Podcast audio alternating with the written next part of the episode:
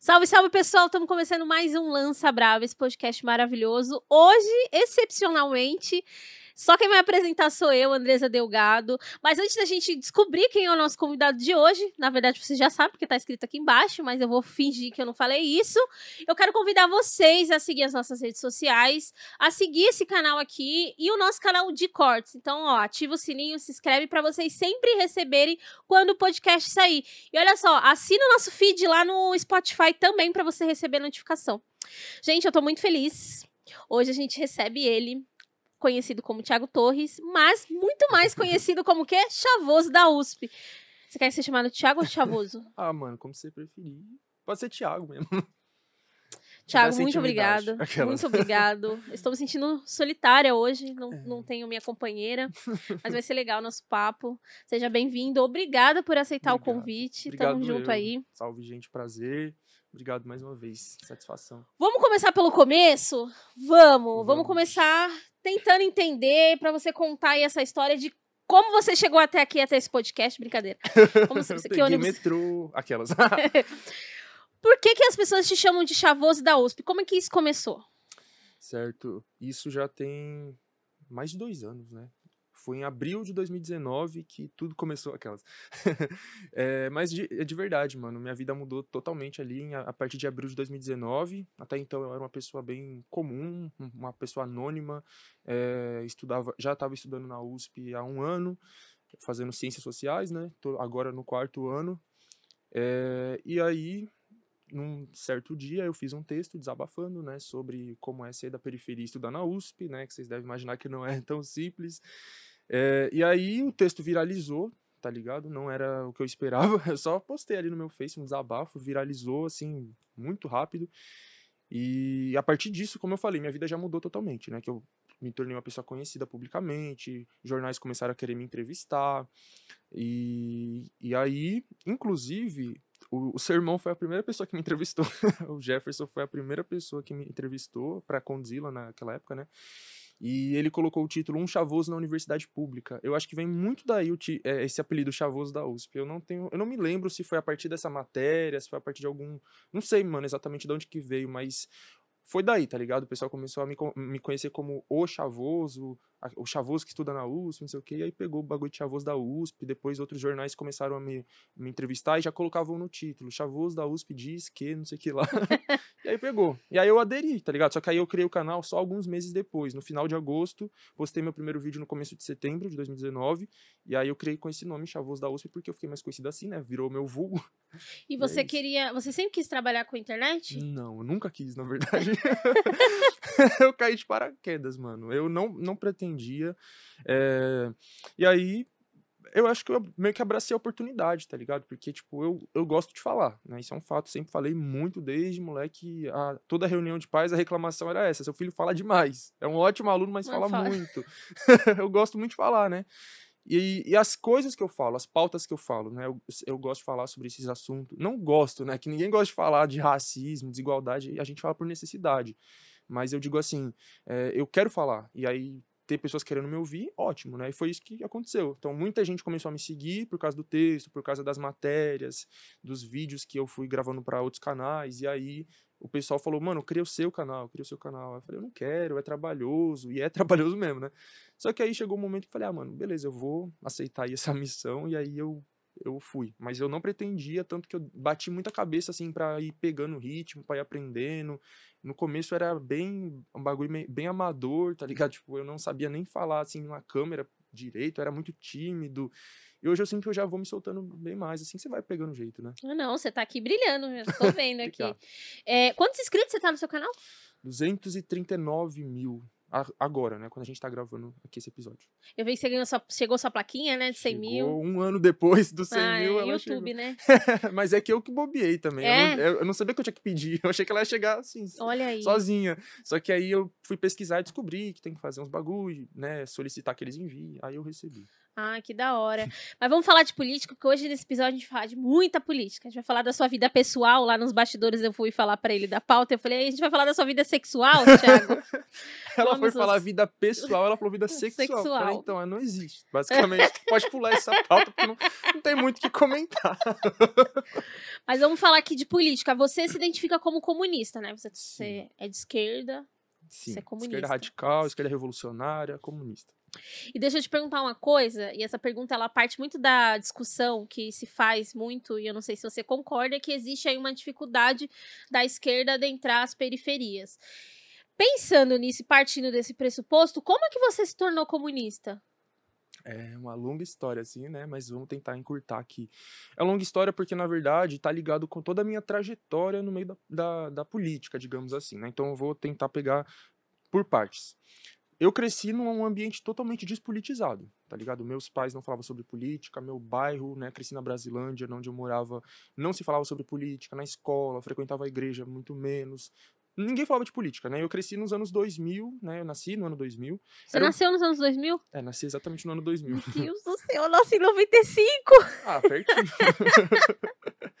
e assim, era um momento, né, governo Lula, tal, então, mano, eu sinto que não, não tinha um- aquela, aquele instigamento do debate político como é acontece hoje, tá ligado? Só que infelizmente é por um motivo negativo, é que a gente tem um satanás na presidência, então as pessoas estão meio, meio que sendo forçadas a entender o que tá acontecendo, a comentar, se posicionar. Naquela época era um bagulho mais manso, mais morno, né?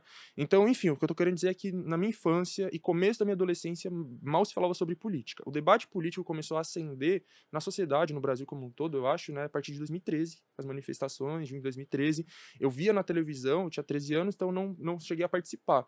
Mas eu via na televisão e falava, caralho, mano, que foda, tá ligado? Eu achava da hora ver aquelas, os quebra-quebra, gostava muito, me admirava. E ali eu comecei a me interessar por política, eu queria entender o que estava acontecendo. Só que você é despolitizado, você não tem acesso ao conhecimento, você não lê livros, não tem ninguém ao seu redor falando de política, etc.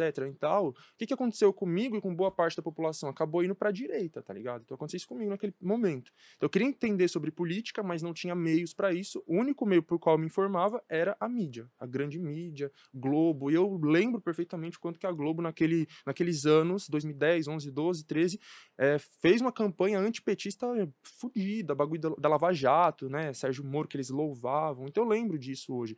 E, e naquele momento, por conta de tudo isso, eu fui caminhando pra direita. Cé- é, enfim. É, mas aí era um bagulho muito. Também assim, muito por cima, nada muito aprofundado, de eu querer me organizar num, num movimento de direita, nada. Só tava me identificando um pouco mais. Aí.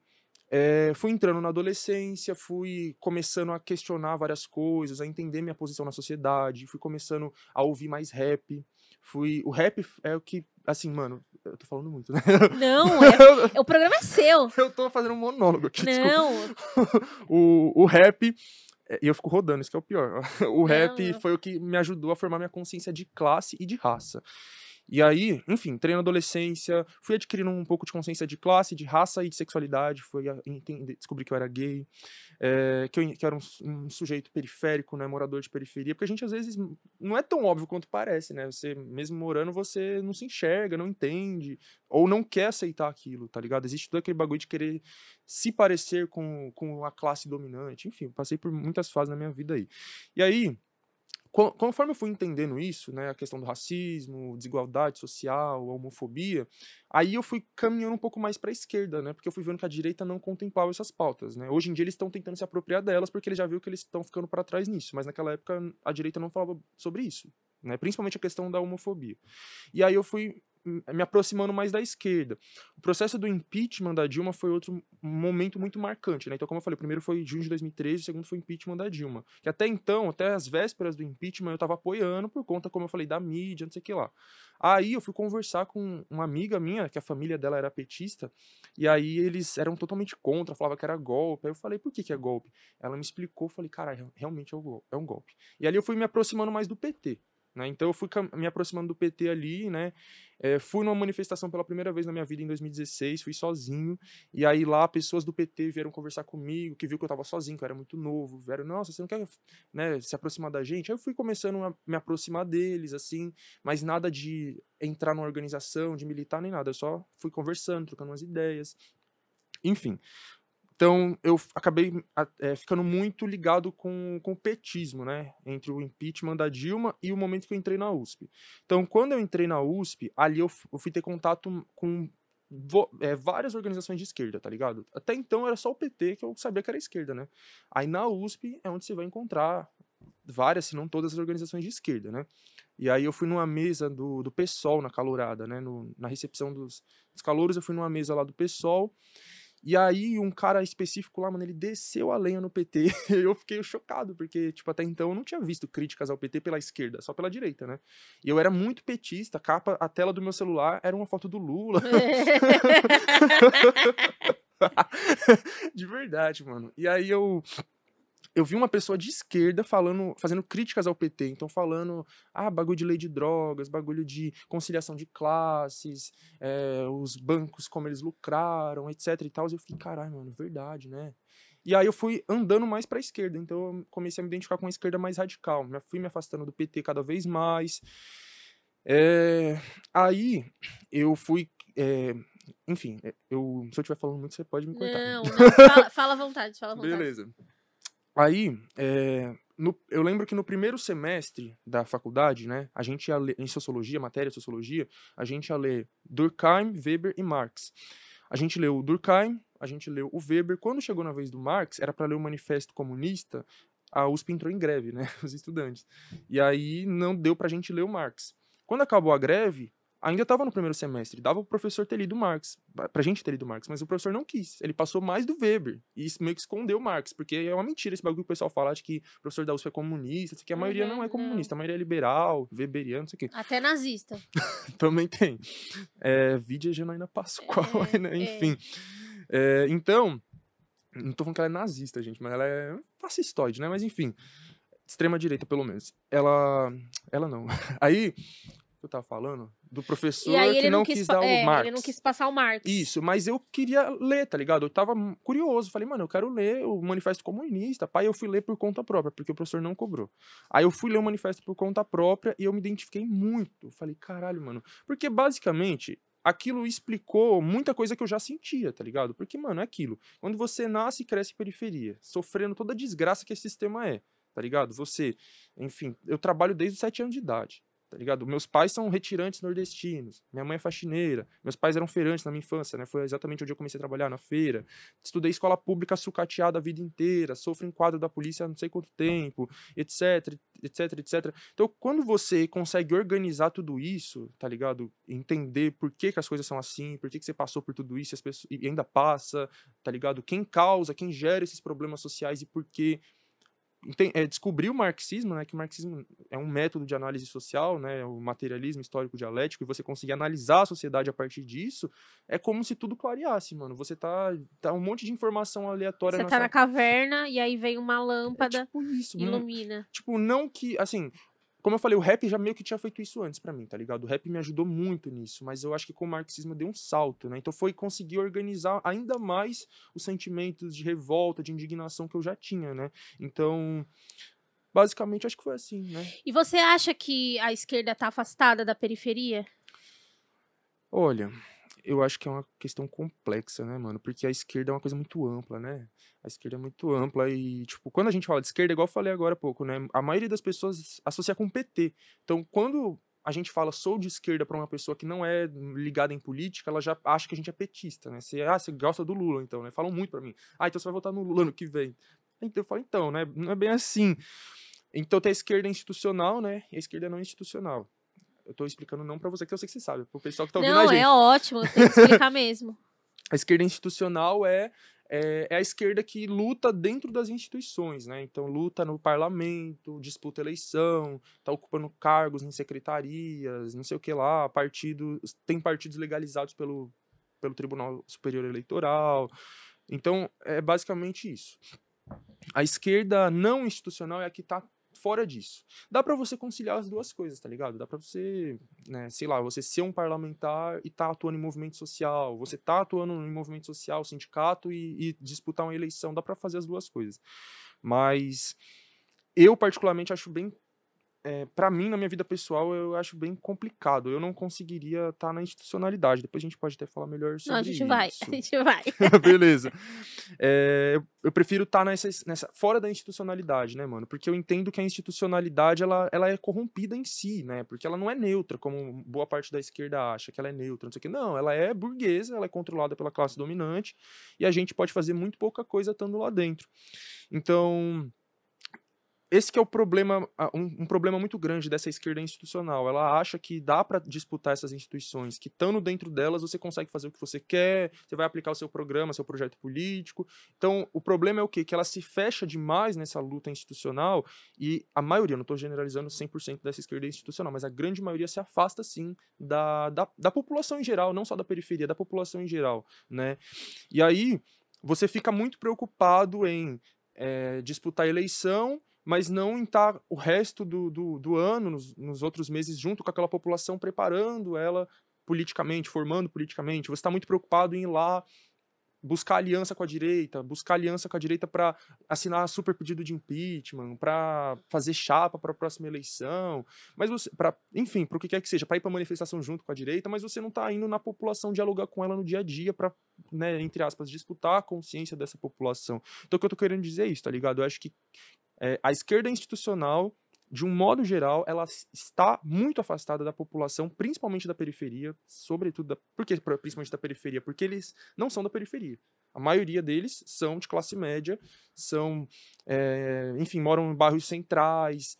Então não tem esse contato constante, porque esse contato com a periferia não é só de você ir lá de vez em nunca entregar uma cesta básica, né? É principalmente você tá morando, você tá vivendo, você tá é, vivenciando aquele território, você conhecer as pessoas que moram lá dentro, né, daquele bairro, é você saber o problema que cada um tá passando, então, é, isso é uma coisa muito rara na esquerda é, institucional. E na esquerda não institucional, eu acho que já tem uma proximidade maior, né? Porque como, quando essa, é, essa parte da esquerda que é não institucional, como eu faço parte, a gente já, por ter essa descrença na política institucional, a gente não vai ficar perdendo tempo assim, ah, vamos esperar até a eleição de 2022 para tirar o Bolsonaro. Não, a gente já vai direto na população, direto na base, para mobilizar essas bases, para estar tá ali constantemente. Então, concluindo, é isso uma grande parte da esquerda não institucional está inserida na, nas periferias, na, nos sindicatos, nas escolas, universidades, escolas nem tanto, que a gente fala isso, os bolsonaristas já ficam como? Os doutrinador.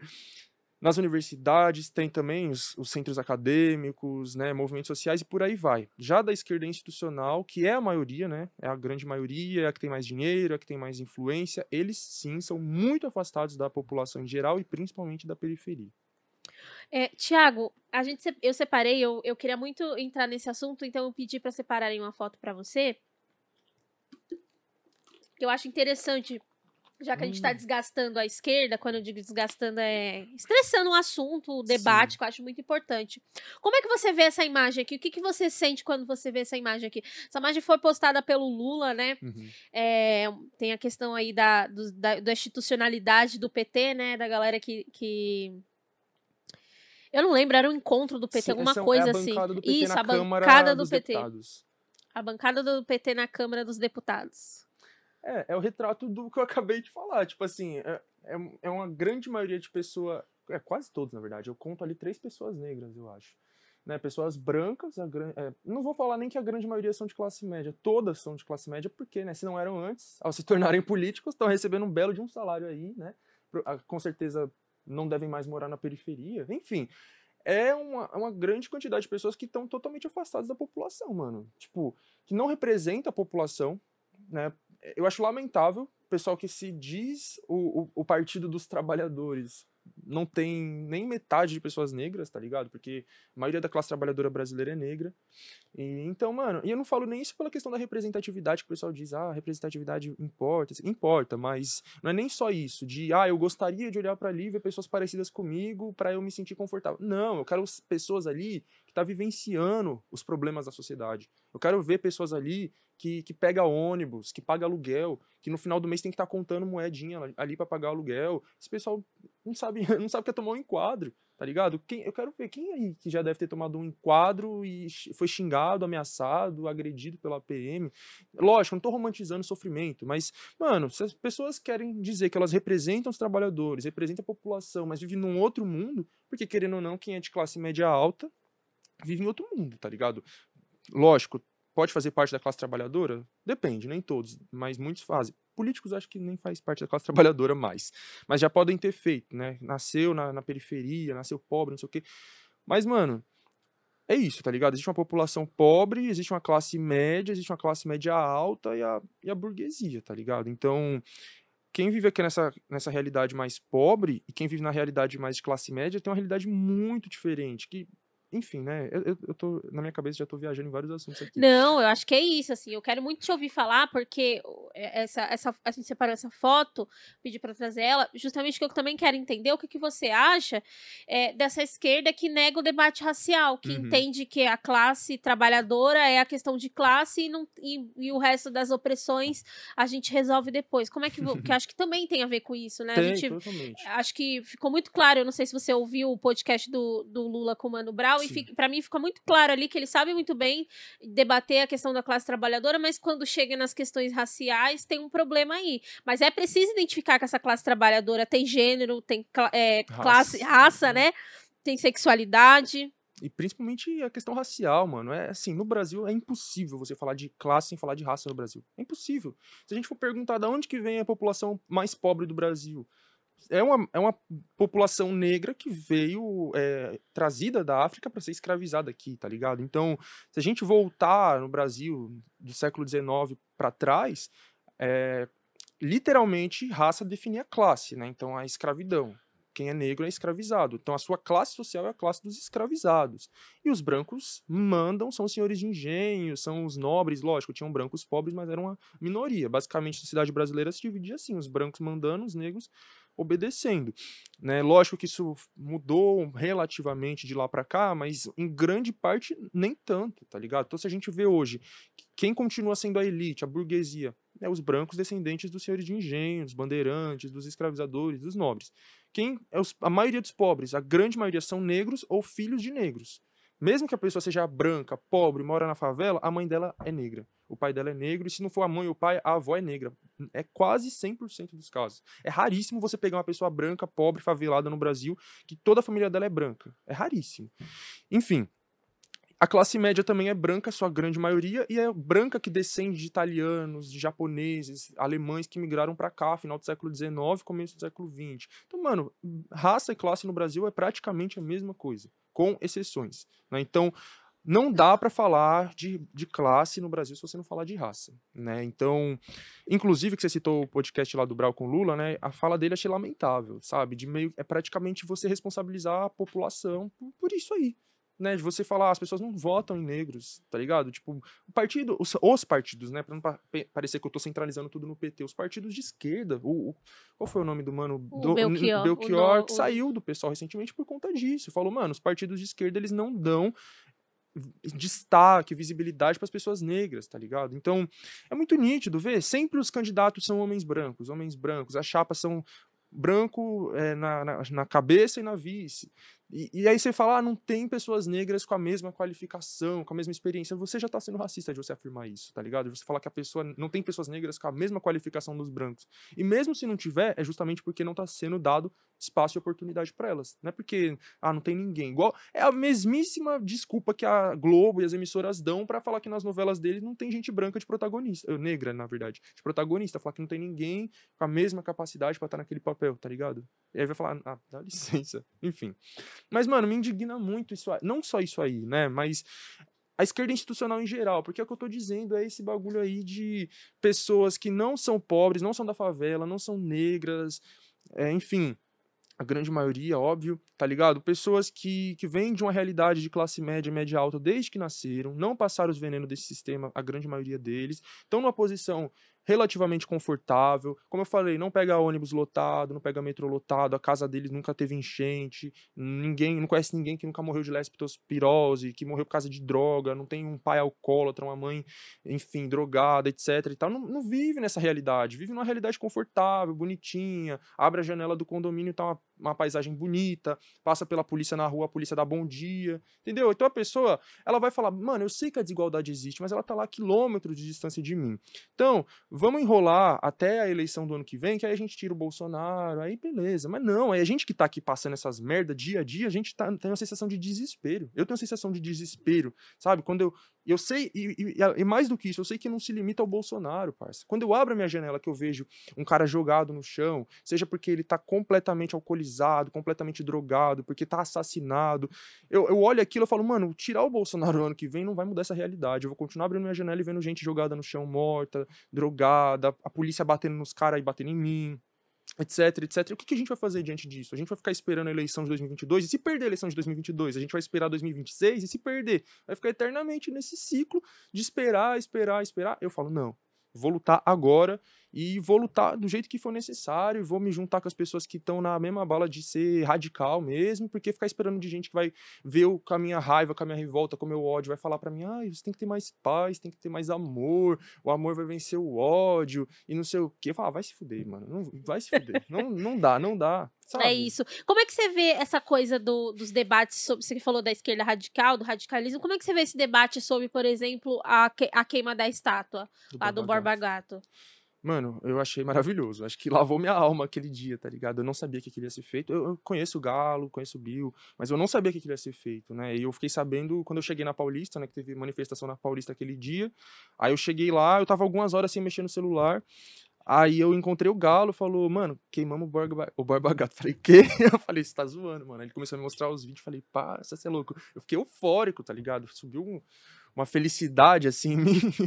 e eu acho que foi uma coisa, é lógico, foi um ato simbólico, né? Eles a estátua, nem foi a estátua em si que foi queimada, foram pneus. A estátua pegou a fuligem do pneu, mas foi um ato simbólico lindo, mano. Eu acho incrível, né? Porque é aquilo, para mim aquela desgraça tinha que ser derrubada, né? Mas enquanto a gente não derruba, vamos botar fogo mesmo. Então, é isso. É, é, a questão do, do, simbolismo é importante, né? Porque fala assim, ah, é só um ato simbólico, grande bosta. Não, o, bandeirante, ele é um símbolo da opressão do Estado brasileiro contra a população negra, pobre, periférica, indígena, né? Há muito tempo. E até hoje continua sendo esse, esse símbolo, esse representante da opressão e da violência. A gente pega o brasão de armas da Polícia Militar do Estado de São Paulo, tem um bandeirante lá.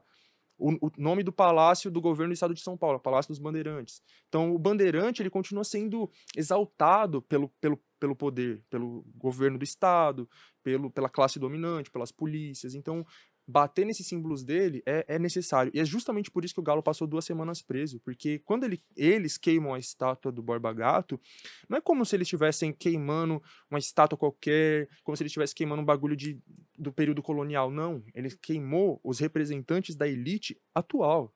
O, o chefe da segurança pública do estado de São Paulo descende de uma família de bandeirantes o Dória descende de uma família de senhores de engenho. Então, são os descendentes daqueles caras que estão no poder até hoje. Então, você vai lá e queima uma, um, um bagulho que representa a família deles, eles ficam furiosos, tá ligado? Então, foi foda, mano. Só parabenizar eles aí pelo que eles fizeram.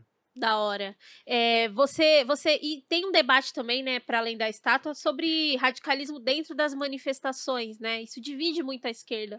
Tem uma parte que acha que tem que um, tem um jeito de se manifestar. Já falou bastante aqui da, da esquerda institucional, mas às vezes eu também sinto que excede um pouco essa eh, ser, é, ser a esquerda institucional.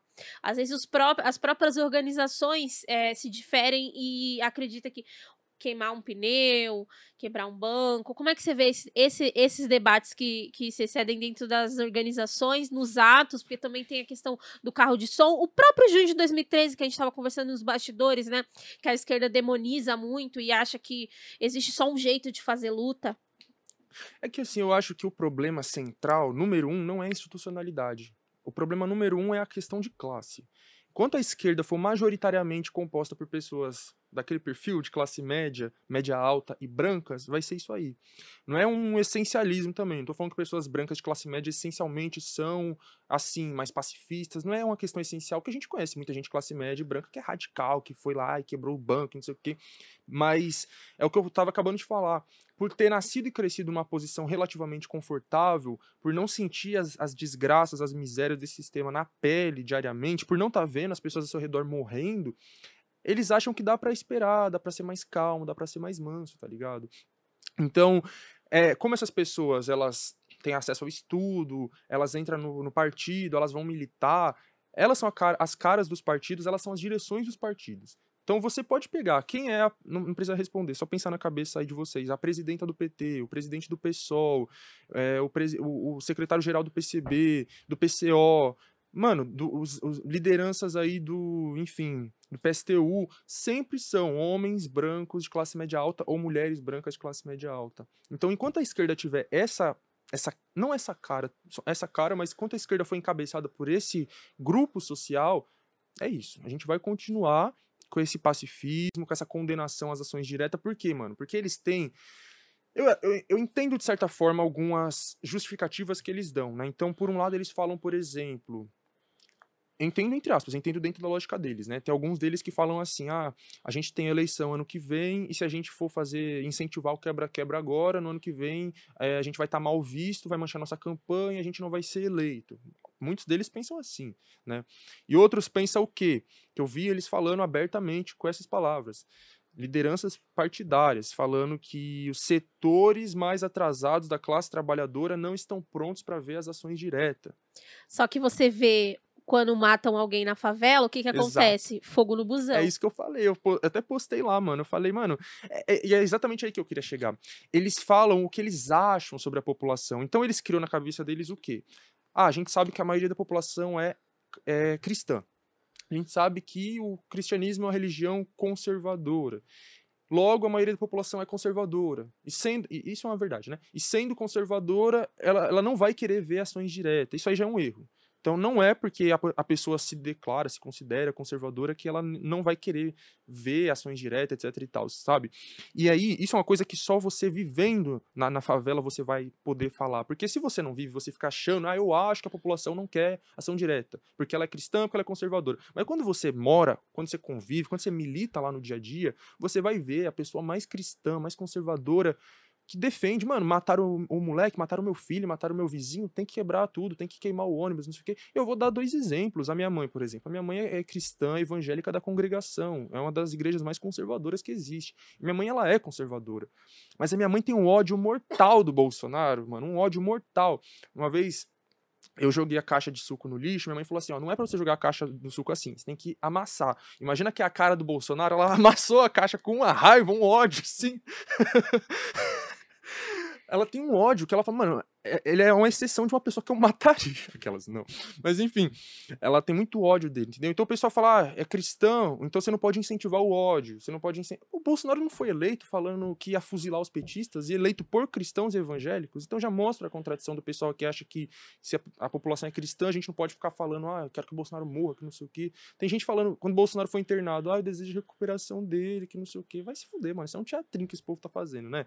Enfim, e outro exemplo é um dia que a gente fechou a, a Fernão Dias, tá ligado? A gente fechou, era um dia nacional de manifestações e, e, várias rodovias foram fechadas e tal, e aí o nosso movimento social, junto com os moradores lá da ocupação, a gente fechou a rodovia Fernão Dias.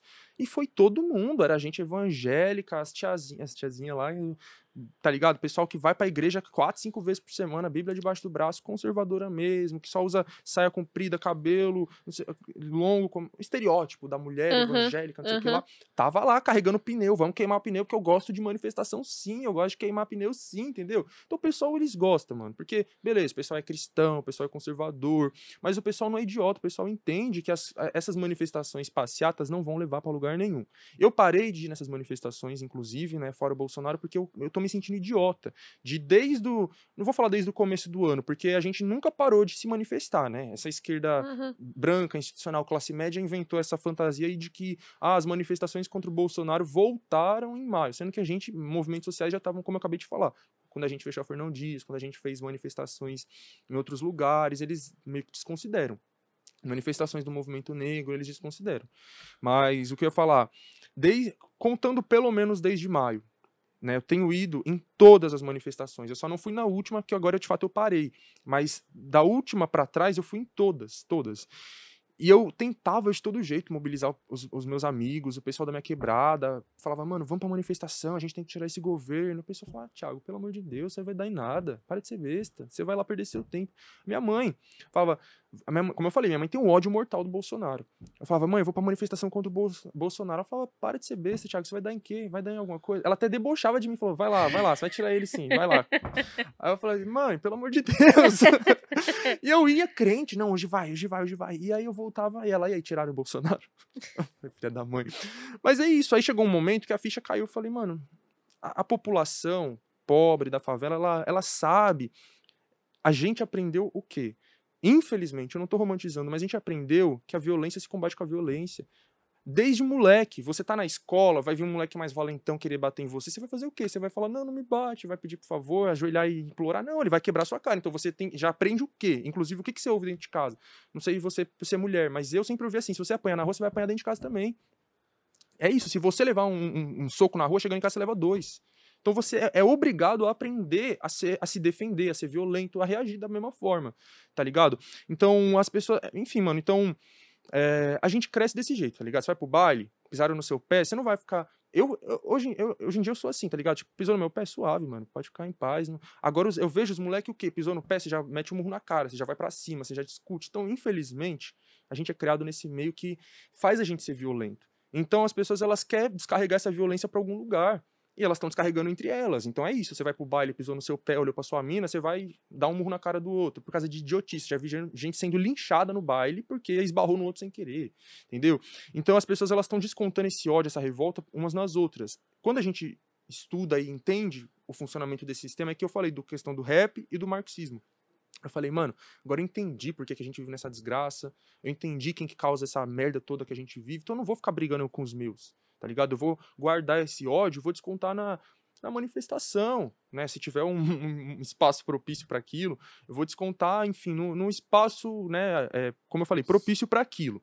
É, deixa eu te perguntar uma coisa. Já que a gente tá falando de. Você, você tocou aí na questão do essencialismo, a gente escuta muito que os debates sobre raça dentro da esquerda às vezes são essencialistas.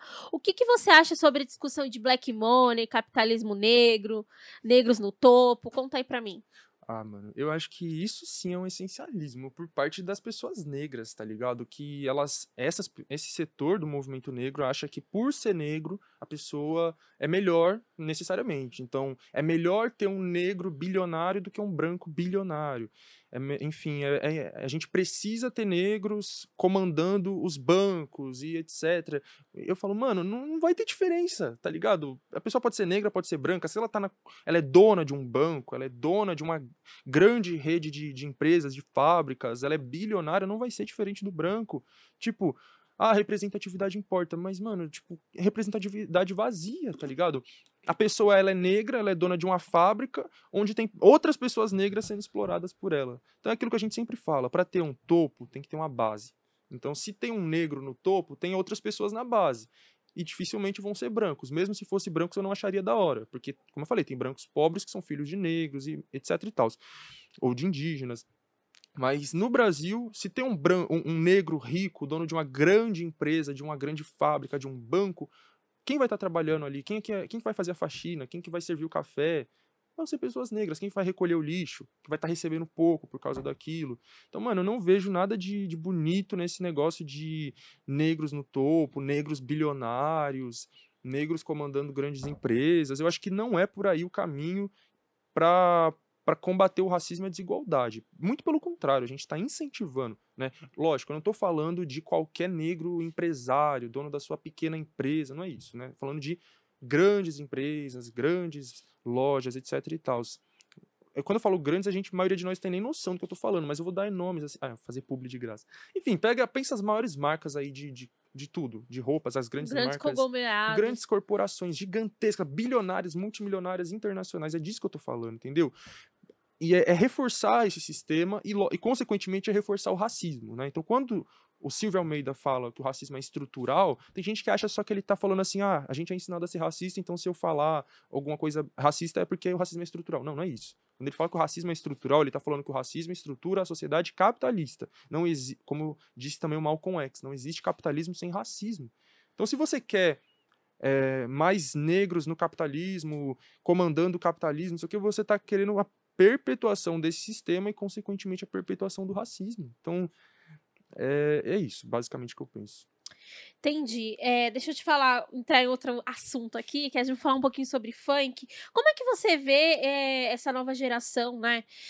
Que cada vez mais tá funkeira, adora um baile funk, ao mesmo tempo as nossas músicas estão tocando em novela, tem blogueirinha dançando, é engraçado, você abre o TikTok, lá tá a mina lá dançando uma música e você vai, vai ver a letra, tipo, completamente, né, os caras estão falando coisas que não condiz com a realidade uhum. dessas pessoas, então as nossas músicas têm cada vez mais atingindo grandes lugares, só que ao mesmo tempo a gente tem histórias aí como é, as dos bailes, que a polícia entra, mata, pisoteia, Sim. Como é que é isso para você, essa criminalização do funk?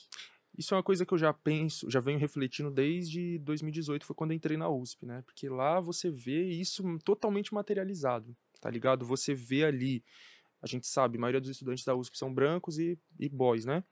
Então você vê aquelas pessoas ali que moram ali do lado da USP, no Butantã, no Morumbi, no, na Santa Cecília, não sei aonde, que ouve uns funk assim, e tipo, nem é o problema em si ouvir o é. funk, né, mano? Mas é que, sei lá, por exemplo, um baile de favela. Eu me sinto meio incomodado vendo o baile de favela na boca de Playboy, porque, mano, fica. Ah, que o Elipa é baile de favela, Elisa Maria, não sei o que. Você sabe se eu te der um mapa de São Paulo, você no mínimo sabe apontar onde que fica esses lugares? Você nem sabe, parça. Não sabe onde que fica a favela que você tá citando aí. Você já pisou nela? O pessoal, pra pisar na favela, ele só pisa lá pra comprar maconha e nem entra. Vai na, na entrada da favela, tá ligado? E olhe lá. Que agora tem o tal do dealer, né? Entendeu? E olhe lá.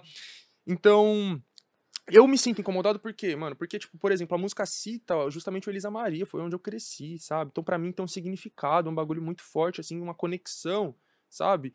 E aí você vê um boyzão do Morumbi, sabe? Esse pessoal cantando não sei o que lá sobre ser cria, pá. Você cria da onde, pá? Você cria do, do Morumbi? cria vergonha na sua cara, tá ligado?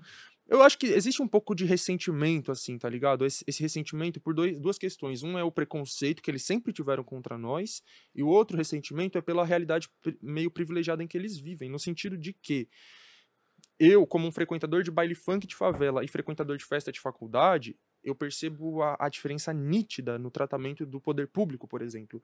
Não é permitido ter festa em faculdade, tá ligado? Não, não, pelo menos públicas. É proibido ter festa em faculdade pública. Não deveria ter. Mas tem.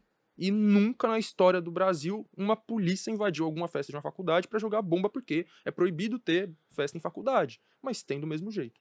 Agora, no baile é isso. Se você junt, colocou um paredão lá, juntou 10 pessoas, já tem bomba. Já tem polícia chegando e tacando spray de pimenta. Você não pode fazer nada. Você não pode pisar na rua que já tem viatura, entendeu? Então a criminalização é, na favela é nítida, sabe? E então isso me incomoda, tá, tá ligado? Me incomoda saber que enquanto eu tô ali dentro de uma festinha na USP, guardado, né, tem seguranças inclusive que são contratados para estar tá nas festas, enfim. Enquanto a gente tá ali bem guardadinho dentro da festa, há pouquíssimos quilômetros, porque do lado da USP tem uma favela, né, a São Remo. Já morei lá na São Remo. É. Há pouquíssimos quilômetros dali tá, tá tendo um baile também que a polícia tá lá atacando bomba, batendo cacetete no povo, matando, né? A gente nunca pode esquecer o massacre de Paraisópolis e outros também, né? Que infelizmente ficaram esquecidos. Um ano antes aconteceu um bagulho idêntico em Guarulhos e três pessoas morreram no baile do Vermelhão, que até parou de ser feito depois disso, né? Enfim. E é muito louco, porque depois você vai ter a campanha da vacina, e aí qual que é o jingle da campanha é. da vacinação? Um funk. É uma desgraça. Ou então, um filho da puta do, do Mamãe Falei, não sei se eu posso ficar citando os nomes. Pode. Na, eu acho que foi ele. Ah, é isso que é foda de citar nome. É melhor cortar porque eu não tenho certeza tá. absoluta. Vamos cortar porque eu não. Eu gosto de falar as verdades. Vamos lá. Ou então, é, certos políticos de direita, de extrema direita, que na campanha do ano passado, eu lembro que usaram funk nos jingles dele, tá ligado? Caras que estavam lá na campanha propondo a criminalização do baile, de tacar bomba no baile, não sei o que lá, tem que acabar com esses arruaceiros, usando funk na campanha deles, tá ligado? Então é isso que é foda. E isso que me incomoda demais, mano. E você sendo um cara que é comunista, como é que você vê a questão da ostentação? Aquelas tradições familiares de você usar a roupa do irmão mais velho, do primo, não sei o que, comprar roupa no brechó. Então, mano, você não teve o básico, que é um calçado. Você nunca conseguiu comer direito. Sei lá, você comia. É, era doação de cesta básica, né? Enfim, por aí vai. Aquela. Mano, já peguei comida do, do, do chão da feira, no final da feira, tá ligado? Você vai lá no final da feira pra ver o que, que tem de bom lá no chão que antes de ser jogado A fora. xepa, né? Acho que nem Isso. xepa dá pra chamar mais, porque eu descobri que os playboys chamam de xepa o final da feira da Santa Cecília. Isso não é xepa, Ai, parceiro. Xepa é a comida que tá no chão, que você pega, lava, higieniza e faz comida. Exatamente, entendeu? Então, a boa parte da minha, da minha infância foi isso, tá ligado? Então, quando você consegue superar essa condição, tá ligado? Mano, é lógico que você vai ter uma, uma felicidade enorme, você... Muitos vão querer mesmo mostrar e tudo mais, né? Então, acho que assim, tem esse lado compreensível, né? E tem o lado... Um certo limite, sabe? Tipo assim, ah, eu consegui comprar uma Lamborghini vou voltar pra minha favela pra mostrar pros outros lá minha Lamborghini enquanto eles estão passando fome, enquanto eles estão em, eh, desempregados. Então, a gente tem que ter essa noção também, sabe? Tipo, eu, eh, a gente tá vendo o Brasil numa situação deplorável. Pior do que já era, sempre foi uma merda, mas tá deplorável, tá ligado? Metade da população não tem comida, né? O desemprego batendo recorde, fila pra pegar resto de osso. E aí você, tipo, fecha o olho pra isso e quer ficar jogando na cara das pessoas certas coisas. Isso aí eu acho que é meio zoado. Então tem que saber, né, usufruir das suas conquistas e saber mostrar elas de um jeito que você, né, esteja comemorando a sua melhora, né, de vida da sua família, mas sem cair naquilo que eu disse, de, de tentar Sem passar meritocracia, né? isso, sem passar a impressão de que, ah, vamos lá, que vocês conseguem também, né? Todo mundo pode, é só se esforçar e só querer. Não é só querer. Queria eu que fosse só querer e só se esforçar, não é só isso. E também sem ficar, tipo, é, fechando o olho para as dificuldades dos outros, tá ligado? O pessoal passando fome e você, né, jogando dinheiro no lixo, eh, enfim, você comprando um, um- um relógio de 70 mil reais. Sei lá, eu acho um pouco zoado. Sim, sim, você lembra dessa parada de, tipo, não sabe o que é ter um tênis e tal. Eu lembrei que até pouco tempo, mano, só tinha um tênis, tá ligado? Uhum. Mano, na minha casa, até meus 15 anos, mais ou menos, todos os móveis eram doados. Literalmente, todos os móveis da minha casa eram doados. Cama, guarda-roupa, sofá, mas era tudo de doação. Aí depois a gente começou, eu comecei a trabalhar e ganhar um pouquinho. Na verdade, como eu falei, já trabalhava desde muito novo, mas ainda assim era, é aquilo que a gente sempre fala, né? De você vender o almoço pra comprar a janta. Aí quando você começa a ganhar um pouquinho mais, que já dá pra comprar um móvel parcelado em 10 vezes. Mas aí é foda, nossa infância foi isso, tá ligado? De não ter roupa. A roupa, roupa que eu usava era, como eu falei, roupa doada também. Minha mãe era doméstica, eu, rece... eu usava a roupa do filho da Também, patroa da minha também. mãe. Eu usava até a cueca do filho da patroa da minha mãe, você ter uma noção. Mano, eu lembro quando eu fui morar sozinha, né? A primeira coisa que eu, que eu juntei grana e eu quis comprar, assim, eu comprei uma mesa de jantar, velho. Porque a gente nunca teve uma mesa na casa da minha mãe, porque não tinha espaço. E aí, eu, eu- mano, eu fiquei muito feliz com a mesa. Falei assim, nossa, parece é a realização da minha vida. Uma mesa, É. mano. Uma mesa. É, coisas básicas. Eu também, mano, quando eu consegui comprar uma cômoda. Aliás, isso foi muito significativo pra mim. Eu comprei uma cômoda pra eu estudar, porque quando eu, eu eh, estudava pra USP, né, em 2017, é até zoado falar isso, eu estudava numa mesa que eu peguei da escola. tipo, literalmente, era a mesa da escola, cadeira da escola. E aí eu levei pra casa, mas era aquela que estava mais veinha, né? Não roubei também. Ela já ia, acho que provavelmente ela ia ser jogada fora. Tava lá no canto jogada, falei, vou levar pra minha casa. Aí eu eu, lugar pra estudar, né? é isso, entendeu? Então eu estudava na mesinha velha lá, que tava toda bamba também. é, um espacinho minúsculo, assim, tá ligado? Que eu tinha que colocar era um computador velho também em cima da mesa. Em cima da cama eu colocava os cadernos, em cima da outra cadeira eu botava os livros. E aí quando eu comprei a minha cômoda, assim, que eu colocava tudo, tá ligado? Que é exatamente aquela onde eu guardo, onde eu gravo meus vídeos, você é louco, mano. Aquilo ali me deixou feliz. E é uma coisa boba, de certa forma. A gente tá falando agora mais de você, da sua vida pessoal. Como que é, mano, pra você tomar consciência de que você é um cara negro, periférico e gay, mano? Porque eu, eu sinto que tem uma parada da masculinidade que você tem que performar, mano. Principalmente quando você é um homem gay. Você não entrega. Desculpa. você é um homem gay. Você é Dr. Grey. Vou, vou- vou- vou reformular aqui a pergunta. É, a É dicção que eu aqui. sou bobo, mano. Eu, eu fiquei me segurando pra não rir, mas eu, Eu, sou, eu, eu tenho uma dicção aqui. Eu tenho uma dicção aqui. Só vou voltar aqui para onde tá o editor. E como é que é pra você tomar consciência que você. Ai, que ódio. Ai, achei alguém, tão... achei alguém mais besta que eu. Quando não é pra rir, é aí que eu rio mesmo. Teve uma vez, eu sou espírita, né? Teve uma vez que eu tive uma crise de riso na hora do passe, mano. O passe é tipo, Ah, eu já fui ligado? espírita. quando você vai numa Nossa. sala escura, tem que ficar calado, concentrado. Eu, tenho- eu tive uma crise de riso, parça. Nossa, mano. Nossa, que desgraça, mas enfim. Acho que, mano, eu acho que é mais fácil deixar essa parte do que tentar gravar sério, porque eu não vou. se- quanto mais tentar gravar sério, mais eu vou dar risada. Não, vamos lá, vamos lá. Ao menos que eu vire a cara, porque aí a câmera vai estar focada em você. Mas conta aí como é que é isso pra você, porque eu sinto que tem que entregar uma masculinidade. Sim. Você cola em baile funk. É, eu, eu, inclusive, eu me peguei reproduzindo isso. Eu tava vendo lá uns moleques chavoso lá, e aí, mano, eles começaram a se beijar, os dois. Eu fiquei, caralho, mano, que isso? aí eu fiquei pensando, não, eu falei assim, que que é isso você, Andresa, caralho? Aí eu fiquei pensando, nossa, mano, porque, óbvio que ni- em nenhum momento eu falei assim, você não pode ser gay. Só que eu, a, a minha cabeça sempre esperava um determinado estilo e jeito pra você ser gay. Sim. É, porque o gênero, em primeiro lugar, né? Ele é uma performance, de certa forma. Gênero não é natural, não é biológico, é social, né? É, é cultural. São papéis de gênero construídos culturalmente, socialmente impostos pra gente. A gente aprende a ser homem e a ser mulher. Né? Então, desde a infância a gente vai ouvindo, né? As meninas, não senta de perna aberta. Menina senta de perna cruzada. Você é homem, você não pode sentar de perna cruzada. Ouvi muito isso na minha infância. Você não. Ah, corre que nem homem. Fala que nem homem. Não chora. Então a gente é ensinado a ser homem e a ser mulher. E nesse, nessa bagagem, né, ser homem, ser mulher, também vem a sexualidade, né? Então é, é atrelado. Na verdade, acho que mais ao, ao homem, né? Lógico que existe a lesbofobia, existe a bifobia, mas parece que a sociedade tem menos. é, age com menos violência em vendo duas mulheres juntas, até porque tem a questão da fetichização e tudo mais. Acho que os dois homens juntos causa mais ódio, tá ligado? Mais repulsa, principalmente nos homens. Acho que nas mulheres também. Enfim.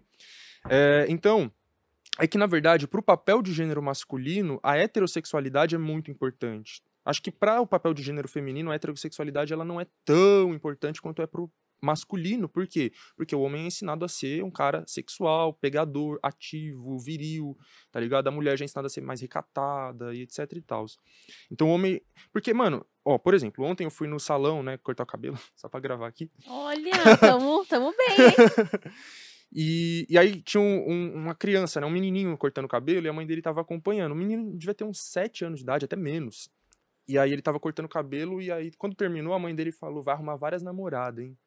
E aí eu fiquei refletindo sobre aquilo, que é uma coisa que a gente ouve demais, mas eu fiquei Uhum. refletindo o que aconteceu exatamente ontem, né?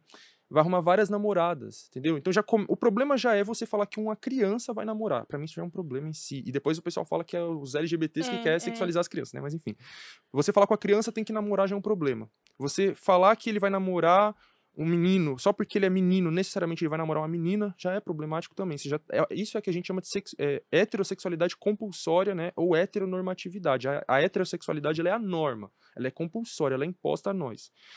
Porque se esse menino cresce e não aparece com uma namorada, mas com um namorado, a mãe dele já vai ficar em choque, porque ela já previa que ele ia aparecer com várias namoradas. Aí já vem o outro problema, né? Ele vai namorar muito, ele vai pegar muito. É ensi- A gente é ensinado isso.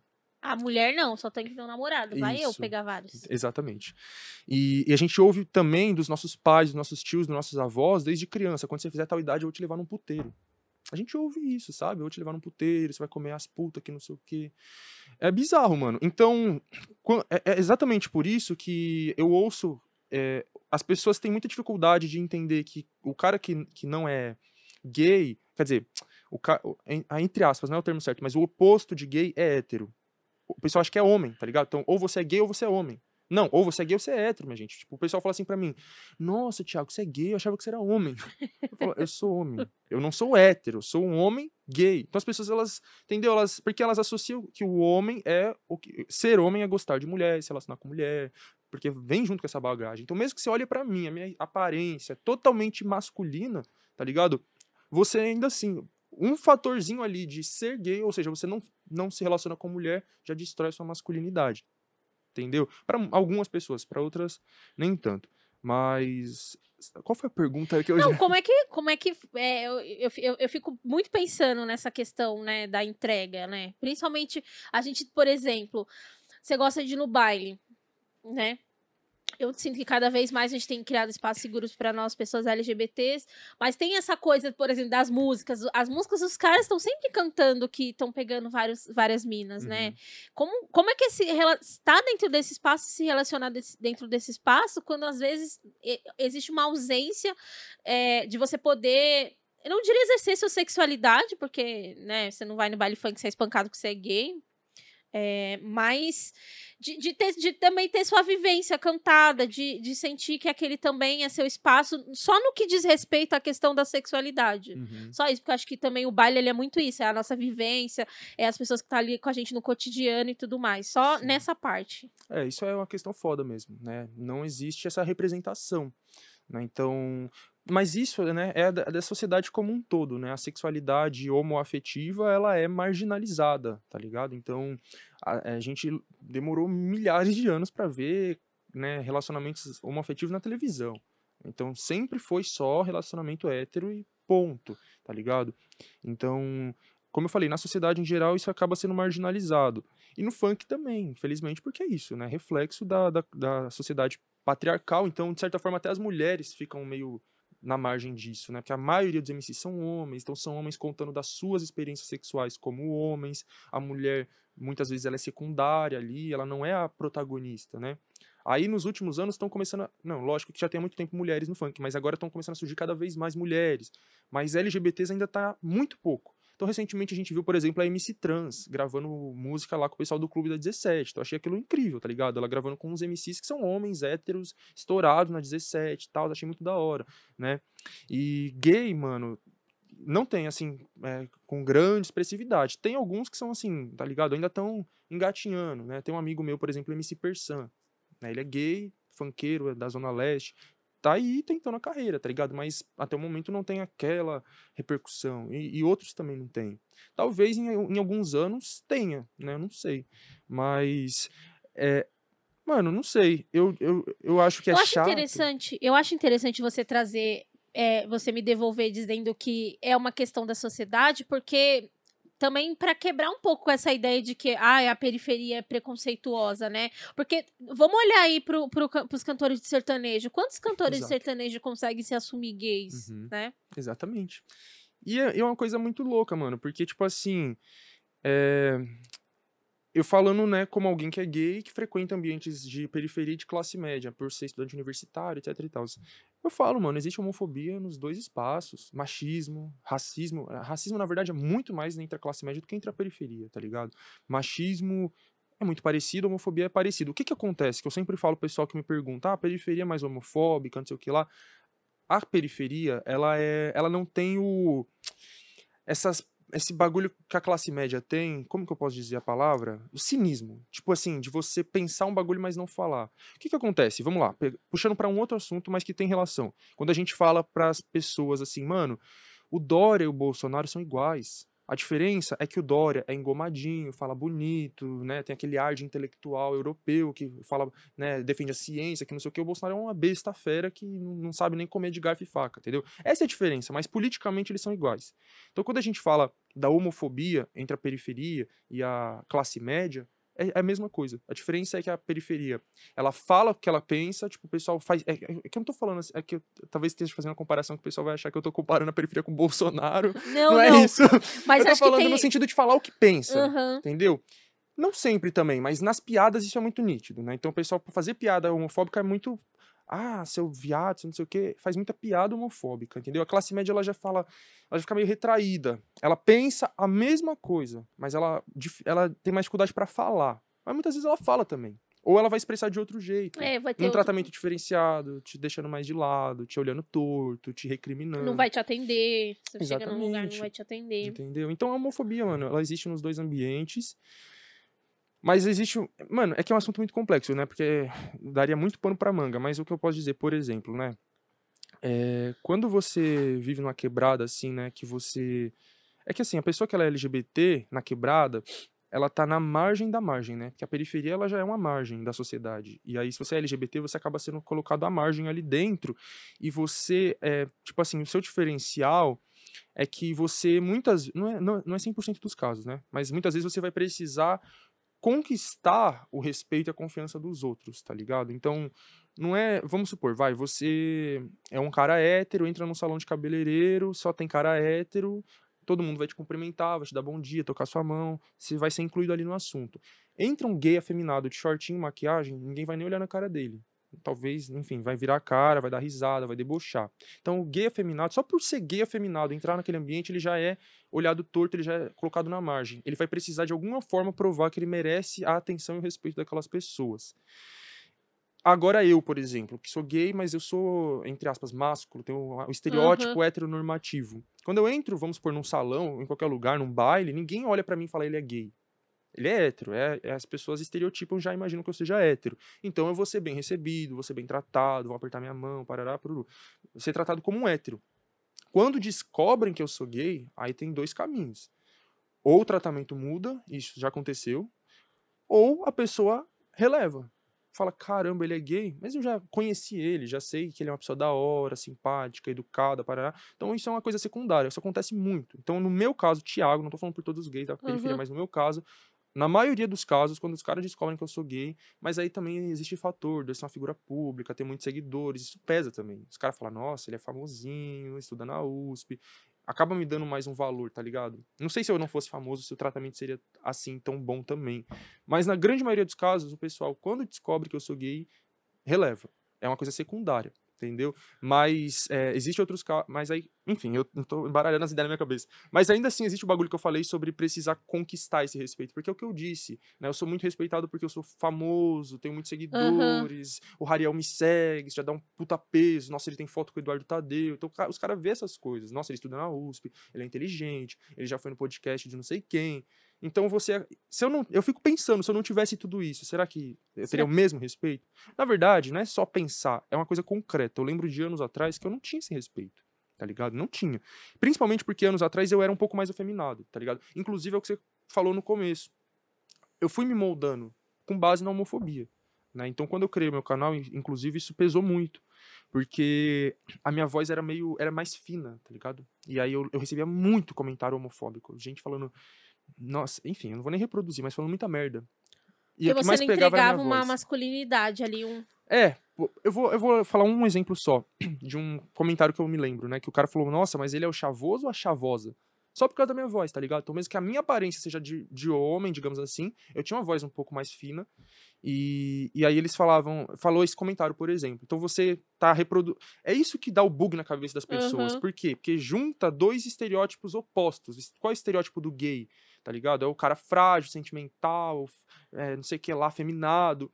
E qual é o estereótipo do, do homem funkeiro, negro da periferia? É um cara violento, viril, pegador de mulher, Aham. agressivo, não sei o que. Então, junta essas duas coisas e buga a cabeça das pessoas. Então, eu tava entregando ali um estereótipo do, do favelado, maloqueiro, não sei o que, mas aí a sua voz já é fina, não sei o que. Então, eu, eu não tava aguentando receber esses comentários, tá ligado? Então, eu sinto que, infelizmente, eu não gostaria que isso tivesse acontecido. Eu meio que fui me moldando pra parar de receber esses ataques, porque ninguém gosta de receber ataque, tá ligado? aham, Então eu fui engrossando a voz, etc, até de um jeito que se tornou natural, tá ligado? No começo eu meio que engrossava propositalmente, aí já, com o tempo, já faz mais de dois anos, né, já vai se tornando mais natural.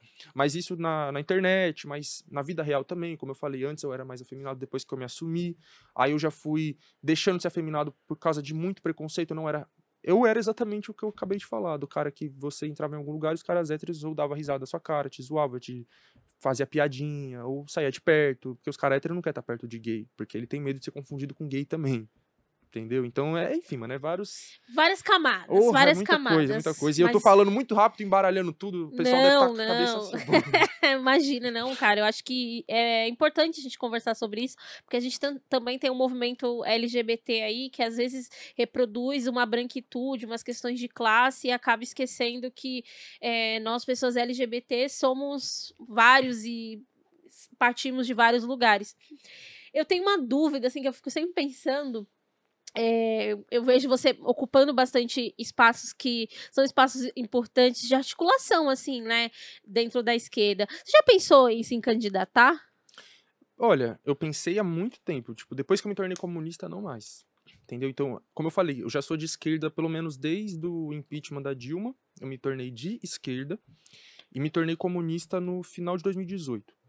Então, desde que eu me tornei comunista, eu descartei completamente a hipótese de me candidatar a algum cargo político na institucionalidade. Mas antes disso eu pensava. Por quê? Porque quando você se politiza, você pensa exatamente isso. Mano, preciso entrar na política porque eu preciso fazer a diferença. A gente tem que lutar, tem que mudar as coisas. E eu ficava idealizando algumas coisas, até mesmo de ser pre presidente algum dia. Eu falava, mano, quando eu for presidente. Eu, eu lembro que eu falava isso, eu tinha 17, 16 anos. Quando eu for presidente, todos os meus ministros vão ser negros. Eu falava isso. Todos os meus ministros vão ser negros. Então eu ficava idealizando esses bagulhos. Aí eu me tornei comunista e aí pronto, caiu a, a ilusão com a institucionalidade. Que na verdade, mano, o que que acontece? Por isso que eu bato muito na esquerda institucional. Eu bato muito nela porque ela ilude a população. No sentido de que cresci na periferia, um lugar onde o Estado não chega a não ser através da polícia. O que chegava do Estado, da prefeitura, do governo do Estado até onde eu morava era polícia militar, era rota, ROCAM, etc e tal, para agredir eu, meus amigos, meus familiares, tirar mercadoria dos trabalhadores, etc e tal. Era isso que eu conhecia do Estado. Para além disso, uma escola extremamente sucateada, um, um, hospital, ah, hospital não, uma UBS extremamente precarizada, um transporte público totalmente sucateado, que nem é público de verdade, né? Mas enfim. Então, mano, a gente vê que o Estado é uma merda. E, e passa governo do PSDB, do PT, do MDB, do PSD, governo do caralho a quatro, e continua a mesma merda. Às vezes uma merda perfumada e às vezes uma merda mais fedida, mas o córrego continua lá, a rua de terra continua, você, enfim, as, os barracos de madeira continuam lá, a polícia continua te batendo, as coisas estruturais não mudam, tá ligado? Então a gente que é da periferia, geralmente a gente já cresce descrente com a política institucional. Quando a gente se politiza, né, principalmente pela esquerda, a gente cria na nossa cabeça essa ilusão com a institucionalidade. A gente fica vendo as figuras de esquerda, nossa, que lindo, eu quero ser igual fulano, ciclano, eu quero me candidatar, fazer a diferença lá dentro, no parlamento, parará, pururu. E aí, quando eu entendi, eu fui conhecer o marxismo, aí esse, essa ilusão foi destruída, tá ligado? Então eu falei, mano, isso é uma ilusão, isso aí não, não vai levar para onde eu quero levar, porque é o que eu acabei de falar, os problemas estruturais não vão ser mexidos pela institucionalidade jamais. Falando principalmente do Brasil, que é um país onde a classe dominante é extremamente reacionária. Se a gente estivesse falando de uma França da vida, sei lá, um país onde a classe dominante é minimamente progressista, era outra história, mas no Brasil a classe dominante é reacionária, ela é escravista, e tudo de ruim. Ela não vai fazer reforma agrária, ela não vai aprovar a taxação de grandes fortunas e várias outras coisas, reformas que vários países capitalistas fizeram. No Brasil, isso muito dificilmente vai ser feito. Regulamentar a mídia, por exemplo. Sabe? Coisas que eles não, não vão admitir. A gente pode tentar, mas vamos lá. Porque o pessoal fala muito assim, né? O pessoal dessa esquerda institucional. Ah, o pobre não sabe votar. O pobre tem que aprender a votar. Aí o pobre vota em quem ele é, realmente vai representar ele, essa pessoa vai tomar um golpe. Essa pessoa vai ser morta. O que, que aconteceu com a Dilma, caralho? O pobre tinha que votar entre a Dilma, né, o PT e o PSDB. Escolheu a Dilma. Foi contra o projeto neoliberal do PSDB. E a Dilma tomou um golpe. Então, saber votar não adiantou absolutamente nada, porque o golpe veio. A gente pega o Chile, com Salvador Allende. O povo votou num socialista. O cara foi eleito com um projeto claramente, declaradamente socialista. Foi assassinado, tomou um golpe militar, ficou um golpe sanguinário aí do, do Pinochet durante décadas. Então, só saber votar não é suficiente, porque a, a, elite controla o jogo. É um jogo de carta marcada. A gente tá jogando no, no campo, no, no, campo deles. Eles fazem o que eles quiserem. Na hora que eles quiserem tirar a bola do campo e falar, acabou o jogo, já era, sai fora. Eles fazem isso e a gente se fode. Então eu, eu, eu entendi isso. Aí falei, ah, então eu não vou nem perder meu tempo com institucionalidade por esse fator, mas por um fator de personalidade também, né? Quando você me vê aqui conversando com você numa boa, você não fala assim, ah, o Thiago é um cara suave. Mas, mano, eu sou suave, como eu falei, acho que eu falei antes, com a minha classe, tá ligado? Com o pessoal da periferia, classe trabalhadora, pessoas negras, eu sou uma pessoa suave. Onde você vê eu chegando em qualquer favela que eu colar, eu tô lá pregando a paz e o amor entre nós. Falando, mano, pelo amor de Deus, ó, para de brigar aí por causa disso. Ó, não, ó, não é para ninguém julgar ninguém aqui, não. Quando eu vou dar uma palestra na escola pública, eu não quero ninguém julgando ninguém, ninguém humilhando ninguém, tá todo mundo aprendendo junto aqui. Então, entre nós, eu sou essa pessoa. Com a classe dominante, eu sou outra pessoa. Por quê? A partir do momento que eu entendi, como eu já, como eu já falei, a partir do momento que eu entendi que toda a nossa desgraça é culpa deles, parça, eu, aí toda essa revolta, esse ódio que a gente acumula ao longo da nossa vida, Pronto, eu direcionei para eles. Falei, agora eu achei o meu alvo. Por, por exemplo, quando a gente vê uns moleques entrando no crime, né? Ah, eu sou contra o sistema, o sistema, vou entrar no crime, pá, que eu vou atirar na polícia para matar a polícia, parar, não sei o quê. Falo, mano, não é isso, tá ligado? Que não é através daí que você tá é, você vai é, enfim, o seu sentimento antissistêmico, tá ligado? Não é por aí, porque o sistema ele quer exatamente você no crime. Porque você estando no crime, ele tem uma justificativa para te prender e te matar, porque é aí que ele quer a gente preso ou morto. Tá ligado? Então, o caminho para lutar contra o sistema é primeiramente entendendo quem é esse sistema, que não é só a polícia, a, a polícia é o braço armado do sistema, né? Entendendo quem é o sistema de fato e se organizando politicamente para lutar coletivamente contra o sistema, né? E a luta revolucionária, uma luta comunista e por aí vai. Então, é, eu, é o que eu estava falando da questão da revolta que a gente acumula ao longo da nossa vida. Quando eu fui entender tudo isso, minha revolta está tá direcionada para a classe dominante e para os seus representantes na política, que é a direita. Tá ligado? Então, para concluir, eu não me vejo dentro de um parlamento tendo que conversar, dialogar ou negociar com políticos de direita. Porque eu não vejo a política como um teatro, como boa, boa parte da esquerda institucional vê, no sentido de que, ó, eu tô aqui na internet batendo, ah, o deputado tal é um fascista, tá fazendo um projeto de, de, de lei que vai despejar as pessoas, que não sei o que lá, na internet, né, ou no carro de som. Aí chega lá no parlamento, então vamos conversar aqui, que não sei o quê. Eu entendo, essa é a lógica do parlamento. Você precisa, querendo ou não, dos votos do adversário, né? Mas eu não conseguiria, parça. Você não conseguiria. Eu não ia chegar a sentar aqui na mesa, eu aqui, um deputado fascista do PSL ali. Então, ó, meu projeto de lei, o que, que você acha dele? Vamos conversar de forma alguma. Se eu vejo um cara do PSL na minha frente, eu não vou nem te falar o que eu ia querer fazer com ele. eu não vou nem te falar, mano. Vamos para a próxima pauta. Eu queria te perguntar sobre essa coisa que tem acontecido crescido muito, né, na internet, que é a galera de esquerda produzindo conteúdo, né? A gente tem os marxistas, a galera, eu não sei falar esse nome, leninista, nunca soube falar, é leninista que fala? Sim. É, TikTok, como é que como é que você vê isso? Você acha que é isso mesmo? A esquerda tem que ocupar esses intelectuais, esses influenciadores marxistas tem que estar tá dentro das redes sociais mesmo, tem que criar conteúdo, tem que ocupar todos os espaços? Olha, todos é uma palavra muito forte, mas a internet sim, mano. É complicado porque a gente, é, assim, não, não achando que a internet é suficiente, mas no momento ela tá se mostrando o único, único espaço pra gente poder falar sobre as nossas pautas, tá ligado? E o peso que isso tá tendo é muito concreto, né? Então, por exemplo, eu, né, com os meus 200 e quase 240 mil inscritos no meu canal, eu tô propagando, eu estou divulgando o marxismo para 240 mil pessoas. Quando que eu faria isso? De que forma eu faria isso se não existisse a internet? Se eu não pudesse ter um canal no YouTube, se eu não pudesse ter uma conta no Instagram, tá ligado? Então, na televisão a gente nunca vai ter esse espaço. Nunca teve e nunca vai ter. Né? A televisão é, no Brasil é uma coisa bizarra, né? Que a televisão pública, que é controlada por cinco famílias bilionárias e uma igreja bilionária e pro, se algum governo quiser caçar a concessão de alguma dessas emissoras, vai, vai ser praticamente impossível, né? Então tem esse, esse monopólio aí, né, de uma, da burguesia nos meios de comunicação. Obviamente eles usam esses meios de comunicação para passar as ideologias direitistas, liberais deles e, e, e bater na esquerda, né? Então a gente vai ligar a Rede TV tá lá o Siqueira Júnior falando que a esquerda defende a pedofilia e não sei o que lá. Aí você vai ligar o a Band tá o Datena falando a mesma coisa. Aí você vai ligar a Record, eles estão lá fazendo uma matéria sobre ideologia de gênero nas escolas, sobre ditaduras comunistas. Aí você vai pro SBT, tá lá a Patrícia Bravanel falando que não, não tem que ter impeachment do Bolsonaro, não, que não sei o que lá. Aí você vai pra Globo, é a, mais, é a pior de todas, né? Porque a esquerda, parte da esquerda tá totalmente iludida com a Globo. Ai, a Globo bate no Bolsonaro. Foda-se, eles batem no Bolsonaro porque eles representam outro setor da direita, um outro setor da classe dominante tem esse choque dentro da própria classe dominante, que se divide em vários setores. E ela está em choque, tá ligado? Então tem um setor, vamos só pegar dois exemplos, o setor mais agrário né, e um setor mais urbano. Né? Então a Globo é um setor mais urbano, financeiro, os banqueiros, Estados Unidos, mais ligado aos Estados Unidos. E tem um setor mais ruralista, agropecuária, não sei o que lá, agronegócio, que é a maior base do governo Bolsonaro dentro da classe dominante, é esse setor do agronegócio. Outros também que estão lucrando pra caralho com o governo dele.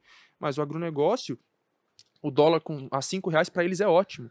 Porque a, o que eles produzem, eles exportam, eles não vendem para dentro. Então, se o dólar tiver 20 reais, para eles está ótimo. Então, eles estão amando o governo Bolsonaro. Mas, enfim. Então, a Globo representa um outro setor da classe dominante e da direita. Então, é inimiga igual às outras emissoras. Então, a gente não tem espaço nas emissoras. A gente que eu falo é a esquerda revolucionária. A centro-esquerda liberal até pode ter. Eles colocam lá no BBB, eles colocam lá na Fátima Bernardes para falar sobre mansplaining, para falar sobre apropriação cultural, isso aí até eles conseguem um espaço lá. A esquerda revolucionária para chegar na televisão e falar sobre, ó, é, vamos regulamentar as mídias, vamos fazer reforma agrária, vamos taxar as grandes fortunas, vamos estatizar os bancos, isso aí nunca vai acontecer, tá ligado?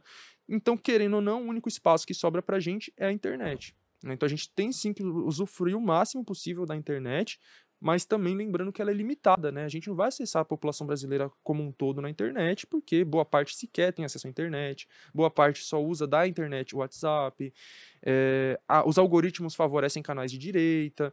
Então o que eu sempre falo para as pessoas, mano, é que ocupar a internet é muito importante, mas é limitado. Então se a gente quer chegar na população de fato, a gente tem que ir pessoalmente. Então bora organizar movimentos sociais, sindicatos, etc., aonde a classe trabalhadora tá. E a gente está indo para o finalzinho desse programa, mas eu não poderia deixar de perguntar para você sobre veganismo e periferia.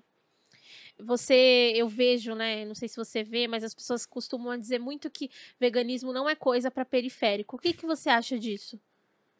Mano, o pessoal é, que é de classe média, né? E muitos pobres, infelizmente, reproduzem ideias que vêm da classe média. Então, um vai passando pro outro, né? Então, o pessoal de classe média, eles, eles têm uma visão da periferia absurda e completamente deturpada, né? Que é um, eu, às vezes eu, eu, eu sinto que eles veem a gente como homens das cavernas. Então, para eles é um bando de homem das cavernas com cabeça oca que não sabe nada, não sabe ler, escrever direito.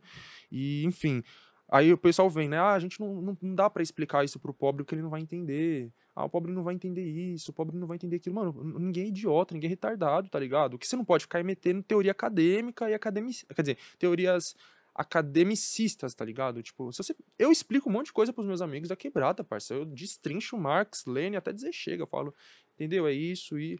Ah, da hora, mano. Entendi tudo, tá ligado? O pessoal entende, tá ligado?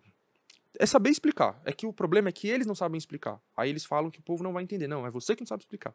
Mas enfim. Aí quando entra na questão do veganismo, tem duas questões, né? Uma é essa questão mais ideológica, que fala, ah, é uma ideologia de classe média, o povo não vai entender que você tem que parar de comer animal, porque foi acostumado a comer animal desde sempre, não dá para convencer o contrário.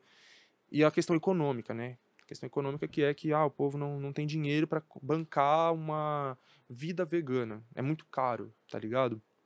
E mais uma vez, isso vem de uma visão totalmente deturpada, né, no caso do que é o veganismo, né, a visão de classe média, né, a visão do veganismo de classe média, do veganismo liberal, que fala que para você ser vegano, você tem que comer aquele hambúrguer vegano de 30 reais, 30 reais, sei lá, nem como, então não sei nem os valores. Aquele hambúrguer vegano de não sei quantos reais comprar pizza vegana de 100 reais, você tem que usar o leite de amêndoas de sei lá quantos reais, você tem que fazer isso, fazer aquilo, parará. Então, mano, não, tá ligado? Então o pessoal, eles, é, é, é, é isso, eles querem substituir tudo que eles comem atualmente por coisas idênticas versão vegana, que é muito caro. Eu não como a grande maioria dessas coisas. Eu levo uma alimentação muito simples, tá ligado? Então, meu café da manhã é um pão e, e café, tá ligado? Às vezes eu como frutas, é uma alimentação simples, almoço, arroz, feijão, legumes, às vezes eu boto lá uma carne de soja, algum tipo de cogumelo, alguma coisa assim. Mas, mas é uma alimentação muito simples, tá ligado? Aí quando você quer incrementar demais, fazer aquelas coisas, as receitas assim bem... Não, fazer receitas já é, uma, é outra história, mas quando você quer comprar uns bagulho muito caro, entendeu? Aí vai dar essa impressão de que, nossa, para eu ser vegano, eu vou ter que comprar essas coisas e eu não vou ter dinheiro para isso. Não, não necessariamente, tá ligado? Então se você tá querendo uma alimentação, falando da parte da alimentação, que o veganismo vai além da alimentação, né? Mas alimentação vegana. Tem lá no seu prato arroz, feijão, salada, legumes e carne. Você vai tirar a carne, pronto, é só isso. Então você vai gastar menos, inclusive, principalmente agora em que a carne tá caríssima pra caralho. Um amigo meu falou para mim esses dias. Mano, você já agradeceu hoje por ser vegano? Eu falei, por quê? Ele falou, parça, eu fui comprar dois pedaços de carne, deu 300 reais. Ele até me mandou a foto da nota. duas peças, não sei do que, deu literalmente 300 reais. Eu falei, caralho.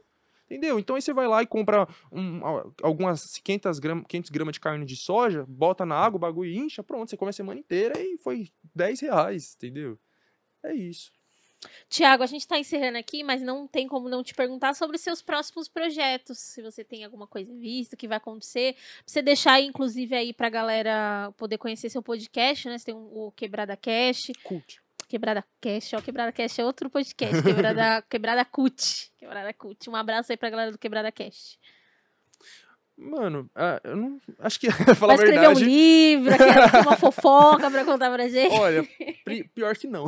Sabe? Eu acho que assim, coisas novas, não. Né? Eu pretendo continuar as coisas que eu já faço. Eu já faço muita coisa que também. Já é muita coisa, né? É, só a faculdade já me consome de um jeito, mano. Que eu ando aqui, ó, dormindo em pé por causa da minha faculdade e pensando nos textos que eu tenho que ler.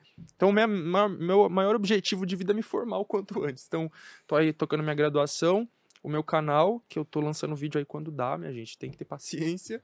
O Quebrada Cult, né, um podcast que, mano, é nada de concreto, mas nosso objetivo é poder entrevistar um pessoal mais foda, assim, sei lá, que a gente vive mandando umas, uns convites pro pessoal, mas até o momento tá difícil, né, mas crescer nosso podcast, voltei com as palestras presenciais nas escolas agora, né, acho que isso é a maior coisa que eu tenho feito.